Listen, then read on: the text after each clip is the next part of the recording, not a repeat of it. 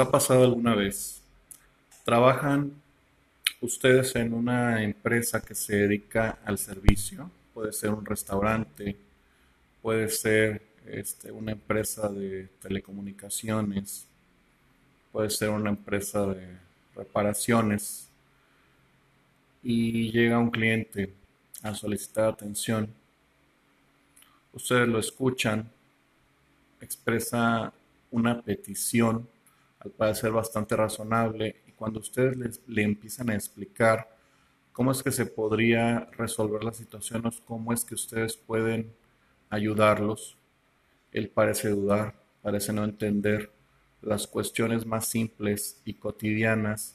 Y, e incluso parece que no conoce muchos de los este, instrumentos eh, con los que normalmente nosotros trabajamos en el día a día no entiende lo que es una pluma, o al servirle la comida no entiende cómo se utilizan un cuchillo y un tenedor a una persona claramente adulta y empieza a hacerles preguntas y cuestionamientos de una manera calmada pero extraña que a ustedes les hace sentir algo. No necesariamente peligro, no de que como que esto sea el preámbulo de un asalto o algo, pero como que algo está raro. Esto está extraño. Entonces, ustedes van a buscar a alguien eh, en su trabajo, alguien con más tiempo, más experiencia, con un supervisor tal vez, que les pueda ayudar a solucionar la situación y navegar este, este entre, entresijo con el cliente. Así que se alejan de esa persona extraña, pero cuando regresan ya se ha ido. Y pues ustedes no le dan mucha importancia. Aparentemente no pasó nada, pero luego el recuerdo regresa a ustedes y lo que queda en su memoria lo revisan y cada vez le encuentran detalles más y más extraños en la manera en la que esta persona se conducía, sus ademanes, su postura, incluso sus rasgos faciales o su estatura, su manera de hablar, las palabras que empleaba. Parece como si hablara de una época muy anterior su, su manera de hablar. Y entonces ustedes poco a poco van cayendo en la cuenta que han tenido un encuentro con lo desconocido. Bienvenidos. Este podcast se llama El acechador nocturno y trata acerca de los misterios del mundo. Hoy revisaremos tres casos que nos, eh, nos platican, que nos comunican acerca de lo que es tener encuentros personales en situaciones cotidianas con individuos que pues nos parecen bastante singulares, no tanto como para decir, este, para decir voy a correr o como para decir voy a llamar a la policía porque pues, esto está muy raro, como que sí podemos conducir, conducirnos en la situación, pero no deja de parecernos este, fuera del lugar muchas cosas de los que están pasando. En primer lugar, me referiré a un caso que sucedió en los años 70 y que podemos, eh, o algunas personas lo han llamado como alien diners, que sería así como los senadores alienígenas, pero senadores con C, de que se quedaron a cenar. Vamos a contarlo así. Una familia de un origen desconocido comió en un restaurante y pasó la noche en un motel en una zona suburbana en, San Luis, en, Estados Unidos, en mayo de 1970, de acuerdo al investigador, investigador John E. Schroeder, quien entrevistó empleados y eh, escuchó o le contaron una extraña y cómica historia. Dorothy Simpson una cajera que manejaba la recepción del motel y un miembro también de un grupo de estudio eh, de San Luis acerca de los ovnis, fue quien le dio el tip al investigador Schroeder del incidente poco después de que ocurrió. Dorothy estaba examinando eh, documentos eh, de cobro en su escritorio hacia las diez y media de la mañana el 15 de mayo, cuando escuchó un sonido como de silbido. Levantó la vista y en el otro lado del escritorio estaban de pie cuatro pequeñas personas aparentemente integrantes de una familia, una pareja y sus dos hijos. Todos se miraban sorprendentemente parecidos, todos se veían jóvenes en apariencia y los niños estaban cerca de la edad de los que ostensiblemente eran sus padres. Estos eran de estatura tan baja que apenas alcanzaban el nivel del escritorio. Estaban todos vestidos de una manera aparentemente cara, los eh, masculinos en ropas ajustadas como por un sastre y las mujeres en un vestidos de colores pastel. Su cabello no parecía real. Tan raro como suena, Simpson, Dorothy, sospechó que estaban llevando pelucas. En una voz como de falseto, el hombre preguntó, ¿Tienen algún cuarto para quedarse? ¿Tienen algún cuarto para quedarse? Ella le dijo eh, los costos, pero él pareció no entender a qué se refería él. Hacia su compañera femenina, como si esperando que ella clarificara estas cuestiones, pero ella se quedó en silencio. A lo que siguió otro periodo de inconfortable silencio, el cual se rompió cuando el hombre finalmente metió la mano en su bolsillo y sacó un grueso fajo de billetes, muchos de, denominación grande. Los eh, billetes eran tan nuevos que Dorothy se preguntó si no fueran falsificados, pero una prueba rápida e informal sugirió que eran de verdad. Ella tomó entonces dos billetes de 20 dólares del fajo y le regresó el resto al extraño hombre debido a que el hombre era demasiado bajo de estatura para alcanzar eh, el escritorio a una altura como para llenar la forma de registro. Eh, Dorothy le dijo que ella lo haría por él. Le preguntó su nombre y él le respondió que su nombre era A. Bell. Así como él eh, se aproximaba hacia el frente, para mirarlo a él, ella fue capaz de comparar su cara con las acompañantes. De acuerdo a la informante, cuya descripción compuesta venía, eh, de, perdón, de acuerdo a lo que el investigador, cuya descripción compuesta vino de las entrevistas tanto con Dorothy como con otros empleados del motel que los vieron, ellos eran anchos al nivel de los ojos, sus caras se adelgazaban abruptamente hacia sus quijadas, sus ojos eran, grandes y ligeramente mm, estrechados, sus eh, narices prácticamente no tenían puentes y tenían dos este, ranuras por fosas nasales. Sus bocas eran pequeñas y sin labios no más anchas que los agujeros de su nariz, se veían uniformemente pálidos. Aunque algunas descripciones de color variaron de lo aperlado al rosa pálido al gris claro. En cierto punto, Dorothy, mientras llenaba la forma de registro, le preguntó, ¿y ustedes de dónde vienen? En ese punto, el brazo del hombre se disparó hacia arriba, como si apuntara al cielo, y él dijo, venimos de allá arriba, allá arriba. En ese punto la mujer que venía con el hombre le bajó su, su brazo y habló por primera vez. Ella dijo que venían de Hammond, Indiana, y le dio una dirección. El hombre firmó el registro, pero lo hizo de una manera tan extraña que Dorothy pensó que parecía como si era la primera vez que estuviera usando él una, pluma.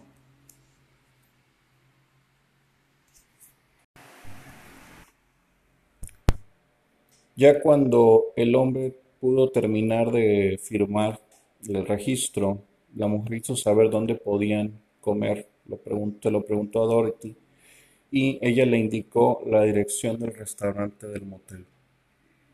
Mientras tanto, el botones eh, llegó para guardar su equipaje mientras ellos cenaban. A la insistencia del manager, Dorothy revisó la dirección de Indiana y se enteró que tanto el nombre como la dirección de las personas eran este, falsos. El botones checó el estacionamiento del motel para buscar un automóvil con una placa de Indiana, pero no encontró ninguno. La hostess del restaurante, que era extraña familia, pues la llevó a su mesa, este, notó que las, eh, las quijadas de los adultos apenas alcanzaban eh, lo que es la encima, el nivel de, de arriba de la mesa. El hombre, cuando le dieron el menú, empezó a leer en voz alta el contenido del mismo y se mantuvo preguntando cosas extrañas acerca de leche, vegetales y de dónde venían otros alimentos comunes. La mujer ordenó chícharos y leche para ella y para los niños, y para el hombre lo mismo, pero además un pequeño filete de carne de res. La forma que comieron fue eh, también peculiar. Cada uno eh, punzaba un solo chícharo con un cuchillo, se lo llevaba a su pequeña boca y lo inhalaba con un sonido de succión. El padre fue incapaz de obtener incluso una de comer incluso una pequeña pieza del filete a través de la ranura que era su boca. Todos se dejaron de comer exactamente al mismo tiempo. El hombre dejó una, más bien le entregó un billete de 20 dólares a la mesera, quien fue a traer el cambio. Cuando ella regresó, ellos eh, ya se habían ido. 20 dólares por una cena, bueno, pues es que era una cena para cuatro personas, era otra época. Cuando el Botones eh, los vio, él eh, recuperó su equipaje y los condujo hacia el elevador para llevarlos a su cuarto. Cuando la puerta del elevador se abrió, entonces la familia se retrocedió en miedo y confusión. El botones tuvo que asegurarles que no había peligro con el elevador. Después de dejarlos entrar en su cuarto, él encendió las luces. De pronto, el hombre comenzó a gritar al botones que la luz iba a dañar los ojos de los niños. De repente el botones también se sintió asustado, así que se fue sin esperar lo que uno sospecha iba a ser de algo fútil en este caso, ninguna propina. El Botones, el manager y Dorothy eh, se propusieron mirar eh, la partida de la gente, de esa gente extraña por la mañana y estar al pendiente, pero nunca los volvieron a ver, aunque la puerta de entrada era la única puerta por la que podían pasar ellos sin encender una alarma de seguridad. Las alarmas fueron revisadas y nada estaba eh, extraño, nada estaba modificado con ellas. El investigador entrevistó a todos los cinco empleados que habían interactuado con la familia y todos parecían sinceramente sorprendidos por la curiosa serie de eventos. A través de nuestras historias vamos a ver que ciertas cualidades de estos visitantes de lo desconocido se repiten una y otra vez. La baja estatura, la tez pálida, los rasgos eh, que los hacen eh, distinguirse, que muchas veces parecieran eh, orientales, la manera de hablar, el desconocimiento de las cosas más cotidianas como el dinero, eh, los alimentos que consumimos, lo que empleamos para escribir. Son cosas que se repiten una y otra vez. A veces estos visitantes son mucho más invasivos. En un programa pasado hablamos eh, de lo frustrante que era no tener pruebas físicas de los visitantes extraños, pero en este caso que les voy a contar a continuación, se logró recuperar una muestra de la anatomía de un supuesto visitante de otra, de otra parte y, e incluso se, puso, se pudo analizar su DNA. Esto fue en los años 80. Eh, la evidencia física de las abducciones es muy difícil de obtener y la evidencia física de los extraterrestres en sí pues, mm, pues prácticamente no existente. Un caso en Australia puede ser la excepción. En este, en este caso, bioquímicos fueron capaces de analizar con curiosos resultados una muestra de lo que se reporta es el cabello de una mujer alienígena. Los eventos que llevaron al análisis comenzaron en la noche del 12 de julio de 1988, cuando Peter Cowrie, un residente de Sydney de antecedentes o de ascendencia libanesa, despertó súbitamente cuando sintió que algo lo sujetaba por los tobillos. Un entumecimiento eh, se trasladó por su cuerpo, empezando por los pies, y pronto todo su cuerpo se sentía paralizado excepto por sus ojos.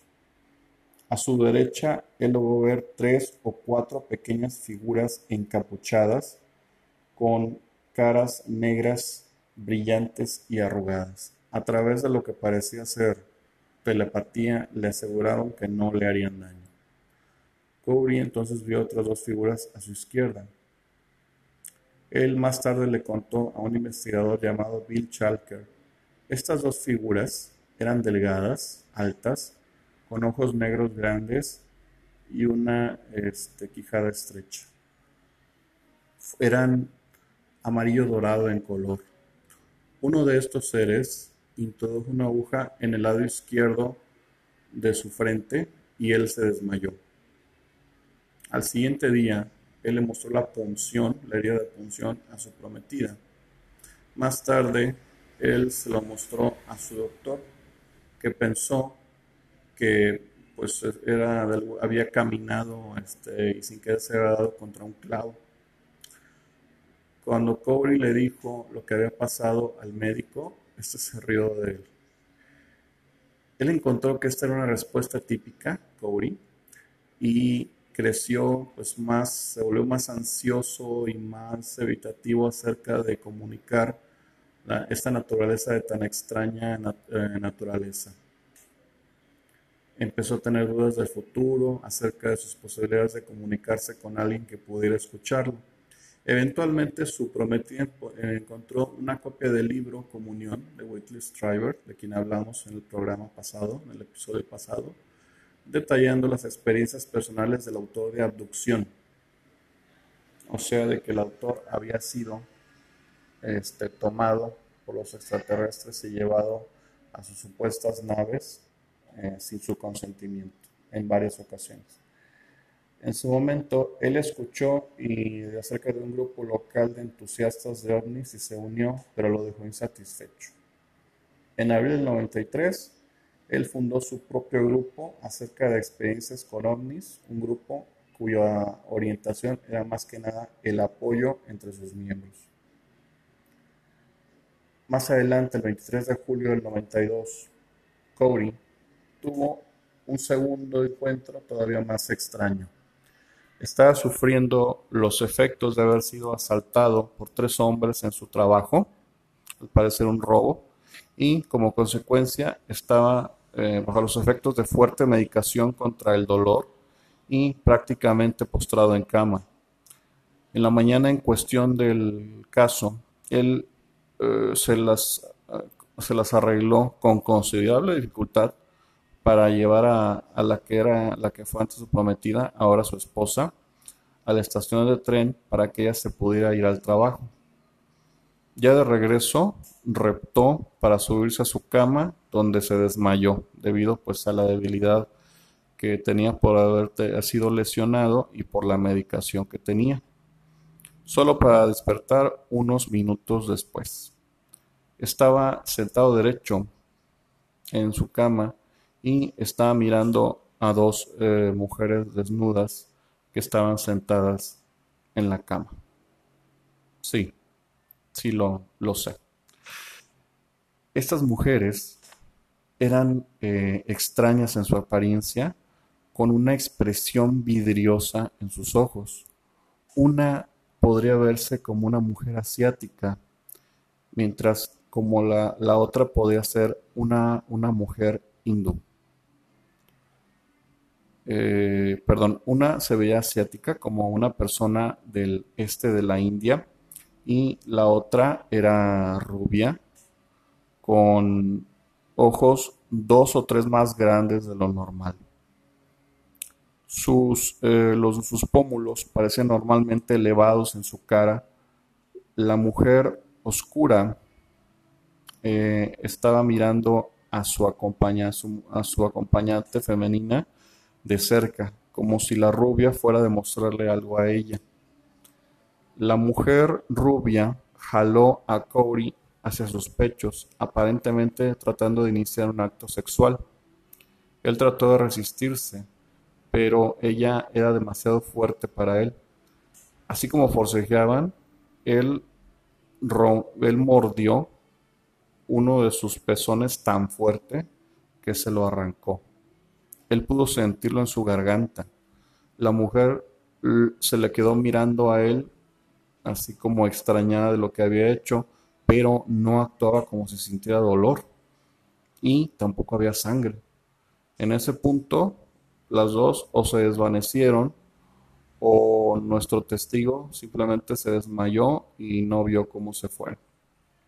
Sin embargo, él pudo sentir molestia en su garganta, aparentemente derivada del pedazo de anatomía que pues había mordido del cuerpo de la mujer, del pezón, y le causó tos persistente por horas. Eventualmente fue aparentemente capaz de tragarlo y sus molestias pues se disminuyeron. Eh, mientras tanto, Sintiendo dolor en su región genital, examinó su pene.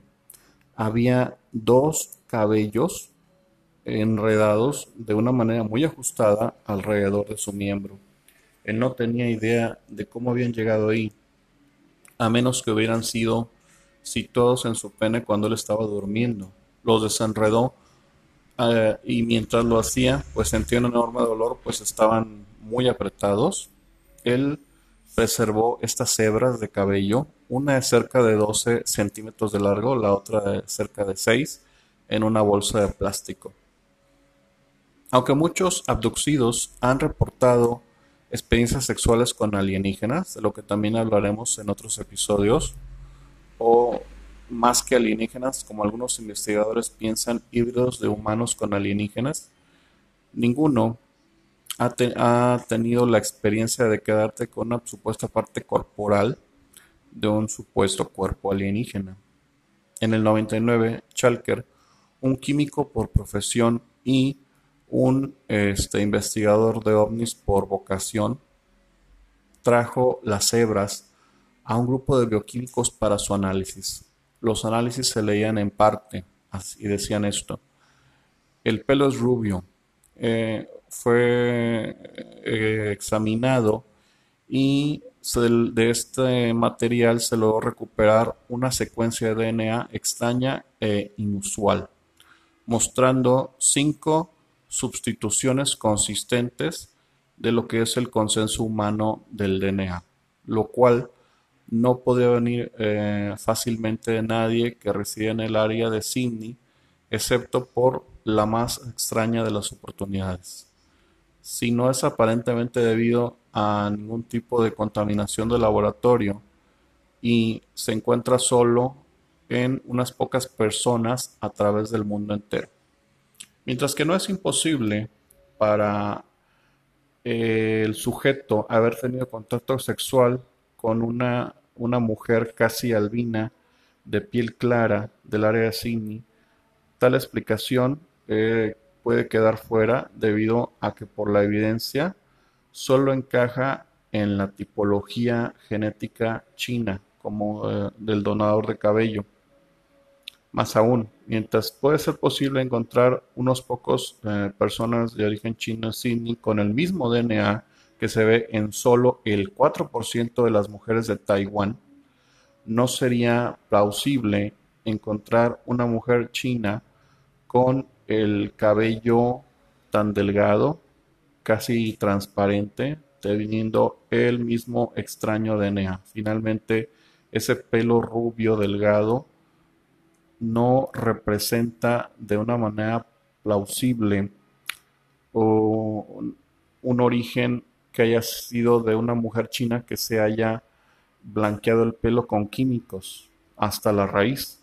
Porque entonces, si hubiera sido, si hubiera pasado por ese proceso de, teñirse el cabello, el DNA no hubiera sido recuperado este, tan fácilmente. La conclusión es que el donador más probable del cabello debe haber sido entonces lo que el testigo dice. Una mujer rubia alta que no necesita mucho color en su piel o cabello como forma de protección contra el sol, quizás porque no lo necesita.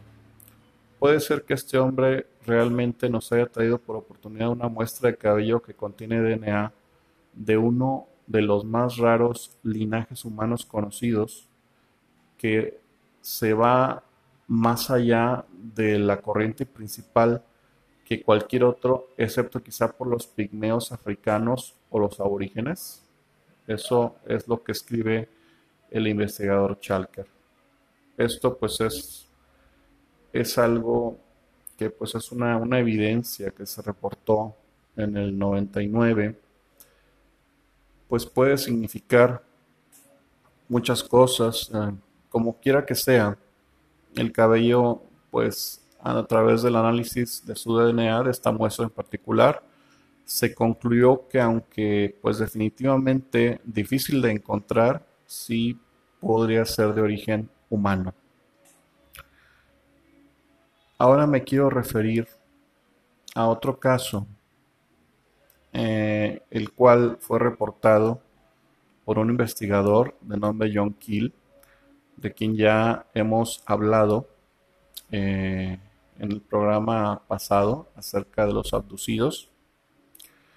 Keel es el autor del eh, libro que es relativamente famoso entre los investigadores de estos temas, el libro que se llama The Mothman Prophecies, del cual incluso hicieron una película en los 2000 con Richard Gere. Eh, John Keel, quien a mediados de los años 60, mientras investigando material para una serie de libros eh, con temas de ocultismo, empezó a recibir una serie de llamadas telefónicas de una entidad que se denominaba a sí misma como Señor Apple que es como decir Apolo, pero sin la segunda O.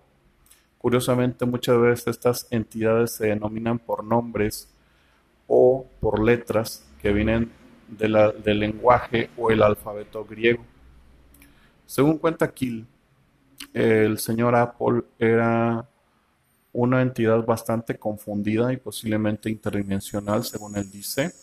Apple no sabía dónde estaba en el tiempo a menudo confundía el pasado con el futuro y parecía estar viajando a través del tiempo de una manera involuntaria y sin poder decir la causa o, o la meta que quería alcanzar.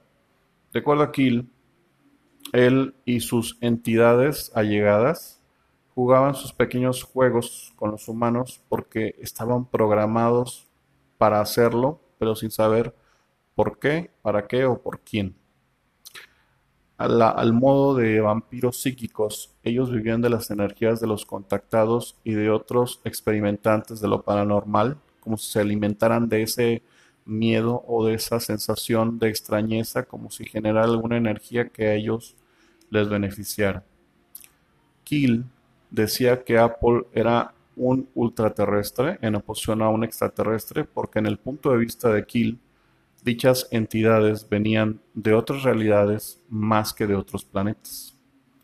Aunque Kiel no conoció nunca a Apple en persona, una mujer de Long Island eh, lo vio al supuesto señor Apple salir, al salir de su casa, vio un Cadillac negro, un vehículo que es bastante favorecido por los enigmáticos hombres de blanco, agentes terrenos para una inteligencia que no es terrenal.